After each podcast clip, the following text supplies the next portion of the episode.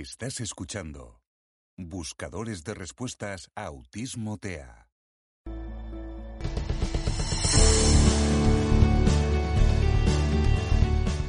Te traemos una nueva audiopíldora sobre autismo, TEA y CEA, trastorno o condición del espectro autista.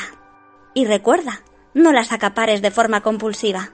Dosifícalas, reflexiona sobre su contenido y que no te engañe su aparente simplicidad.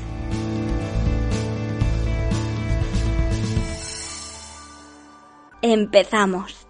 ¿Qué consecuencias o efectos crees que tendrá si ya teniendo un diagnóstico lo ignoramos y no buscamos que nuestro hijo o hija reciba cuanto antes atención temprana o terapia dependiendo de la edad que tenga?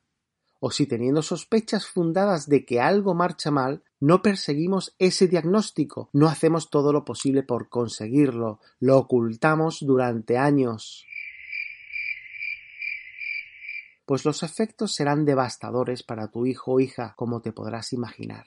No podemos enfrentarnos a algo si no le ponemos nombre.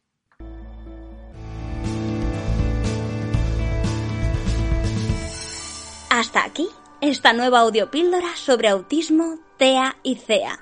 Esperamos que haya sido de tu agrado y que podamos volver a contar contigo en un próximo episodio. Muchísimas gracias.